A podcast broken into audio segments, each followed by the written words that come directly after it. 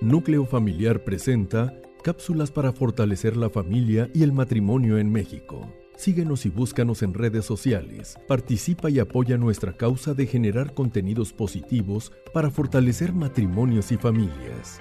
Recuerda y demuéstralo. La familia es primero. Que ha habido. Nosotros somos los Cachur. Carla. Y Pachur, bienvenidos a un episodio más de nuestro podcast con núcleo familiar. Ahora sí te relajaste un chorro. ¿Sí? ¿Tú crees? Sí. ¿Cómo empezaste? Que ha habido. Que ha habido raza. Es que es la hora. Yo creo que es la hora en la que estamos grabando. ¿Te acuerdas? Es la hora, es la hora. Ya no, por favor. No, bueno, No, mira, no Ya, cantemos. ya. Es que me estoy llevando mucho con un niño. ¿Con qué niño? Pues con Rafael, contigo. lo que viene siendo. Ok. Oigan, perdonen, estamos en un mood súper tranquilo. Rafael se durmió temprano, cenamos rico, estuvimos platicando un poquito sobre el futuro y dijimos, es un buen momento para grabar un capítulo. Y es precisamente lo- en- ante lo que nos estamos enfrentando y son los benditos Terrible Twos. ¿Qué pasa con estos Terrible Twos? Que te enganchas. Bueno, al menos a mí me pasa con mi carácter que me engancho con él, con cada berrinche, con cada... Trae la onda de tirarse en el piso y pegarse como si fuera una estrella de mar. Tengo que confesar, tal vez fue error mío, o no error. Que se tirara al piso, No, lo vio no, de no. ti. Mi expectativa, yo realmente creí que podíamos evitar los Terrible Twos, como sé de algunas personas que lo han hecho, pero es una parte natural. Yo sí sigo con el conflicto de llamarle Terrible Twos como si todo Es estuviera que son mal. terribles. Tú estás en la oficina la mayor parte del tiempo y una que la va a recoger y que uno piensa que porque va al colegio va a estar más horas allá, pero realmente es chutártelo en su peor momento. O sea, de verdad, ni siquiera ellos saben cómo se sienten. Y eso es lo terrible. Es como un niño adolescente. Yo creo que lo más importante es poder captar que no te puedes ganchar con un niño que no tiene su cerebro suficientemente o, o ya maduro. es que esto tiene que ver con la formación de tu personalidad, este, de ti como ser humano y cómo te vas a estar comportando socialmente, etcétera. Pero lo que tú dices del niño y era algo que yo tenía mucho problema era Terrible Twos para mí es la parte en la que el niño empieza a descubrir cómo se siente, pero no sabe Cómo expresarlo. y si es bueno o no. O sea, finalmente está enojado y él está descubriendo el enojo. Aquí tenemos un, un issue y no sé si a muchos de ustedes les pase o nada más a nosotros o nada más conmigo, nada más, nada más conmigo. Ay, nada más conmigo. Ay, nada más conmigo. Cuando le quiero cambiar el pañal, le pregunto y es con miedo. Es tipo, Rafael, ¿quieres que te cambie el pañal, mi amor? Y te dice, No. no. Bueno, cuando se lo estoy cambiando es a la mala y me está pateando con unas fuerzas tremendas y no entiendo por qué se pone a gritar y todos los vecinos se enteran y ya no sé si el div viene por mí o viene por él. No, totalmente. Y además tiene una, eh, una manera como muy retadora de tipo, no. O tal vez simplemente ni te contesta. Cuando lo que tú habías dicho era una parte muy padre, es, le estamos preguntando mucho. Le estamos preguntando mucho y también me di cuenta cuando lo platiqué con mi mamá, porque hubo un día en el que tú no estabas y yo me puse histérica con él, llegamos casi casi a, no, pues no a los trancazos, pero sí a forcejear y ya no me gustó la manera en lo que nos, en cómo nos estábamos llevando él y yo, o sea, no iba por un buen camino. Hablo con mi mamá y ella me dice por teléfono que lo que yo hago es ya esperarme un no de parte de Rafael y preguntarle con miedo en vez de decirle con aquellos pantalones, te voy a cambiar, traes popó. Y Sí. se acabó. Sí, no, y, y era precisamente eso, el, tenemos que empezar a dejar de preguntarle cosas y empezar a darle instrucciones de cosas. Al mismo tiempo de que lo tenemos que hacer partícipe de lo que queremos que suceda en su vida. Tú dijiste un buen ejemplo hace ratito que estábamos platicando. Y ese es el primer tip de este podcast. Exactamente, que decías, a ver, o sea, si está haciendo frío afuera, no le voy a preguntar, oye, ¿quieres que te ponga una chamarra? Sí. Porque el niño tiene la opción de decir sí o peor para mí, decir no. Entonces, ¿qué es lo que tienes que hacer? Tener una opción A y una opción B. Mijito, ¿quieres la chamarra azul o la café? Exactamente, y tu frase va a ser, afuera hace frío, ¿qué chamarra vas a querer usar? ¿Esta o esta? Y entonces él va a poder elegir, es partícipe, pero sus opciones no son ninguna que contradiga lo que tú quieres. Exactamente. Y tendemos mucho a, ¿qué quiere mi hijo de cenar? Huevito, mi amor. O un sándwich. Un sándwich, mijito. O sea, no le puedes dar opciones. Es Sí. esto y se acabó. En la mañana es hot cake o huevito. Ahora sí que aquí aplica la frase de madre de esto no es ningún restaurante. Exactamente, cada día nos hacemos más papás como nuestros papás. Así es, ahora sí los entendemos. Pero a ver, yo, yo nomás quería, quería, bueno, termina tu primer tip. Ese es el primer tip. Opción A o B. Y a ellos les hace sentir muy importante Porque participaron. porque participaron y porque ellos decidieron, pero no se sale de tu control la decisión que hayan tomado. Y nadie pelea, todo el mundo es feliz. Y de hecho yo me quería regresar a lo que estamos diciendo al principio un poco porque el niño está descubriendo sus emociones y nosotros le tenemos que ayudar a que catalogue esas emociones como algo que es común o algo que no es común. No significa que él va a decir, ah, estoy enojado y por alguna razón me gusta estar enojado. No, pero que no crea que estar enojado debe ser como se debe de sentir siempre.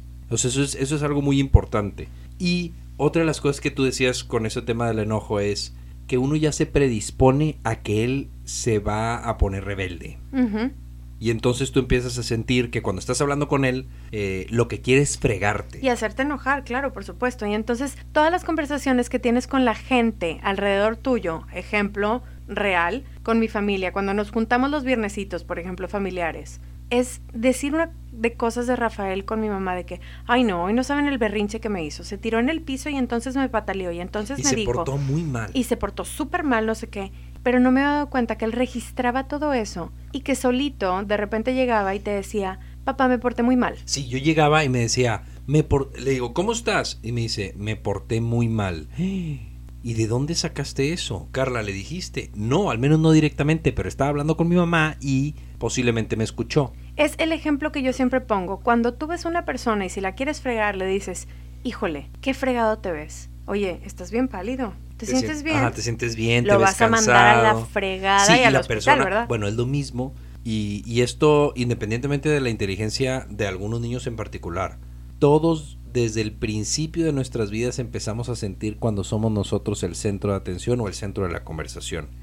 Y nuestros hijos desde temprano se dan cuenta que estamos hablando de ellos. Lo escuchan en el tono, lo escuchan en las palabras, lo escuchan cuando decimos su nombre. Lo puedes decir en inglés y saben perfectamente que estás hablando de ellos. Exactamente. Entonces, nuestro hijo empieza a detectar eso y empieza y empieza una cosa que tú que tú ya después hi- hiciste la reflexión y te he visto esforzarse en el, en esforzarte en el tema, que es no hablar del mal comportamiento de mi hijo enfrente de él.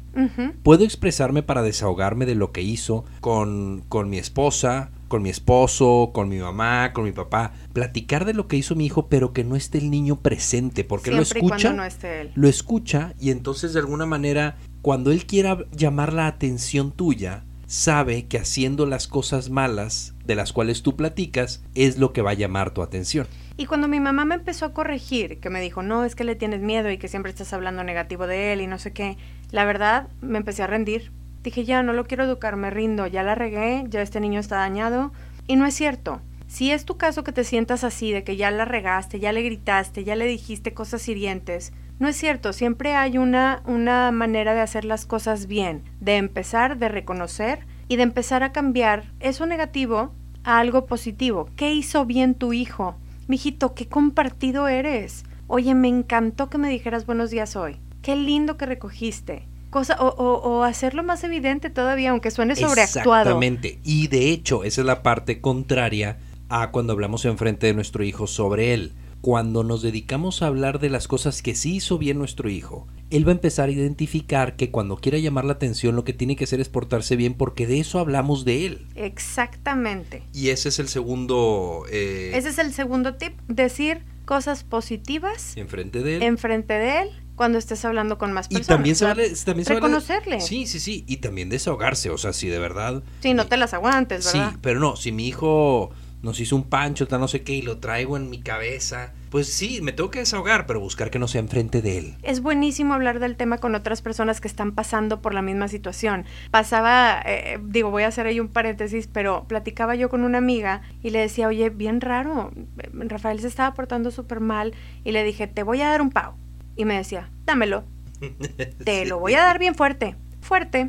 Oye, ¿quieres por las buenas o por las malas? Por las malas. Sí, porque te está retando. Y dime no sé qué. Pero porque y no, no, sé cuánto. aunque no entiendan bien de qué se trata, saben que están llamando tu atención. Y quieren saber, quieren conocer tus límites.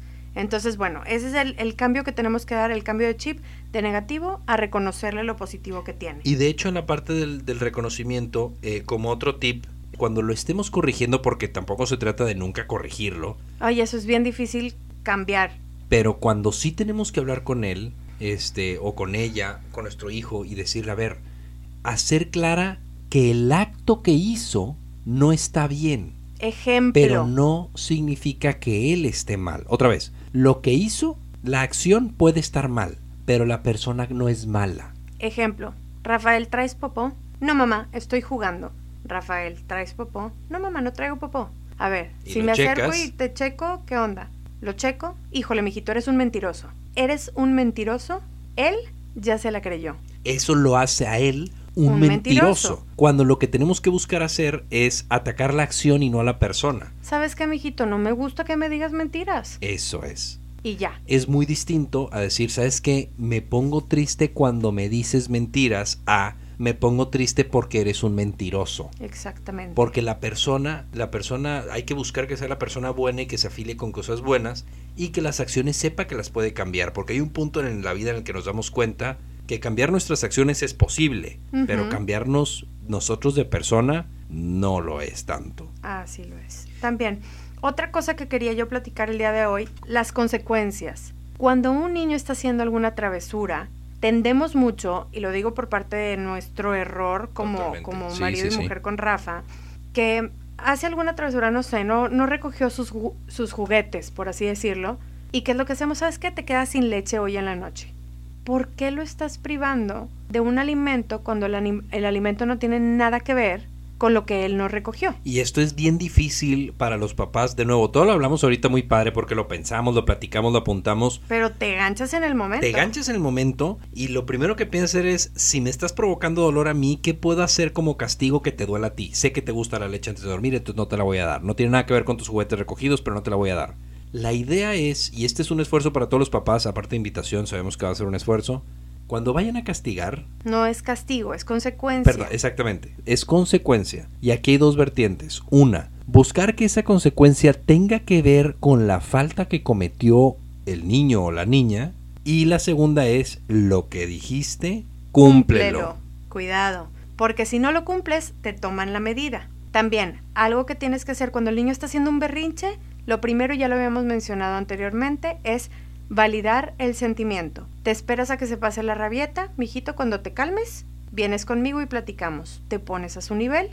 Sé que estás muy cansado. Que estás triste, que estás, llorando. que no se hizo lo que tú quisiste, pero así es la vida y ni modo. Pero primero ya le hiciste entender que tú entendiste lo que él sentía. Y es una manera de crear esa empatía y de que él verifique que su sentimiento es real. Exactamente. O sea, estoy enojado, pero no sé por qué. Pero si mi mamá me dijo que ya sabe que estoy enojado por esto y esto y esto, ya me está dando una explicación. Y le estás enseñando a entender sus sentimientos.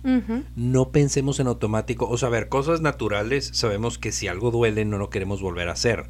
O sabemos que si algo de comer nos gustó lo queremos seguir consumiendo. Pero a veces, esos son como muy básicos, pero ya después hay sentimientos un poquito más complejos en el cual le tenemos que enseñar a nuestro hijo que enojarse no está mal, pero vivir enojado es algo con lo que no debemos de estar teniendo tanta frecuencia. Así es. Eso sí es complejo, eso es lo que les tenemos que ayudar a aprender. Y otra cosa muy importante en cuanto a que les podemos enseñar a aprender es sobre las emociones. Es un punto clave. Cuando los niños tienen dos años de edad, ya les empiezas a poder manejar un poquito las emociones. ¿Cómo se le llama? Inteligencia emocional. Sí. ¿Qué es lo que podemos hacer como papás para involucrarnos en esto, aparte del colegio o del kinder o donde sea que los tengan? Es a leerles un cuento, al ver una película, ponerle pausa y cuestionar, mijito, ¿por qué crees que el conejo desobedeció a su mamá? ¿O por qué crees que la mamá está enojada con el conejito? Entonces él te empieza a contestar o ella te empieza a contestar y tú comienzas a conocer también el carácter de tu hijo. ¿Sí? Comienzas a conocer un poquito sobre su personalidad. Si está intrigado con esa pregunta, si está preocupado. Si se pone nervioso, a lo mejor se tensa demasiado. O tal vez no se preocupa tanto y no tiene nada de malo, pero así es. Y como último tip, que esto era un punto de verdad, no lo podemos dejar pasar, que es bien importante, una recomendación que tú me, habías dado y que a mí me encantó. Que la leí y me fascinó. Que es el mamá no puedo. Y cuando un niño te dice, no puedo, tú le tienes que contestar, no puedes ahorita. Y eso es súper profundo.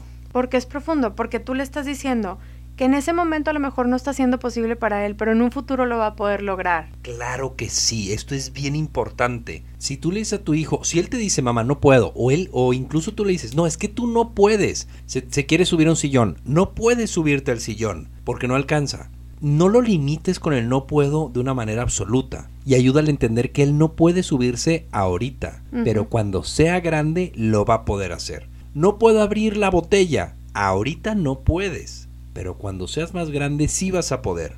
Para que en su lenguaje y en lo que escuchan de sus papás es esa, es esa, mijito, ahorita tal vez no vas a poder hacer esto, pero sí vas a poder más adelante. Y también muchos papás metemos mucho la cuchara en cuestión de no puedo y les queremos solucionar y a veces eso es entorpecer Sí. como que el crecimiento del niño y el que le tenga que echar ganas para poder lograr finalmente eso que quiere lograr. Es importantísimo que se enfrenten a la frustración. Que claro se- que si no puede abrir su botella de agua o lo que sea, No, ayúdale. ahorita no puedes, mijito, y se te vas a, y te vas a morir de sed. Sí, sí, sí. No, no, no, pero que sí lidien con la frustración, que sepan que, que, les, que nosotros estamos ahí para ayudarles, pero que algún día ellos van a poder solos. Los dejamos con esta reflexión, esperamos que les haya gustado el episodio de hoy y si tienen algún comentario no duden en escribirnos a nuestras redes sociales, arroba parlacaredes. Y arroba JJPachur nos pueden buscar en Instagram. Y este agradecerles también por sus comentarios. Hemos recibido comentarios geniales de parte de ustedes. Muchas gracias por darse el tiempo de escucharnos. Sí, de escucharnos, de escribirnos y a veces que nos han visto de repente este, y nos han dicho también comentarios geniales. Y que se sienten identificados con este par de locos también. Así es, ríanse y lloren con nosotros. Que tengan muy buen día. Hasta la próxima.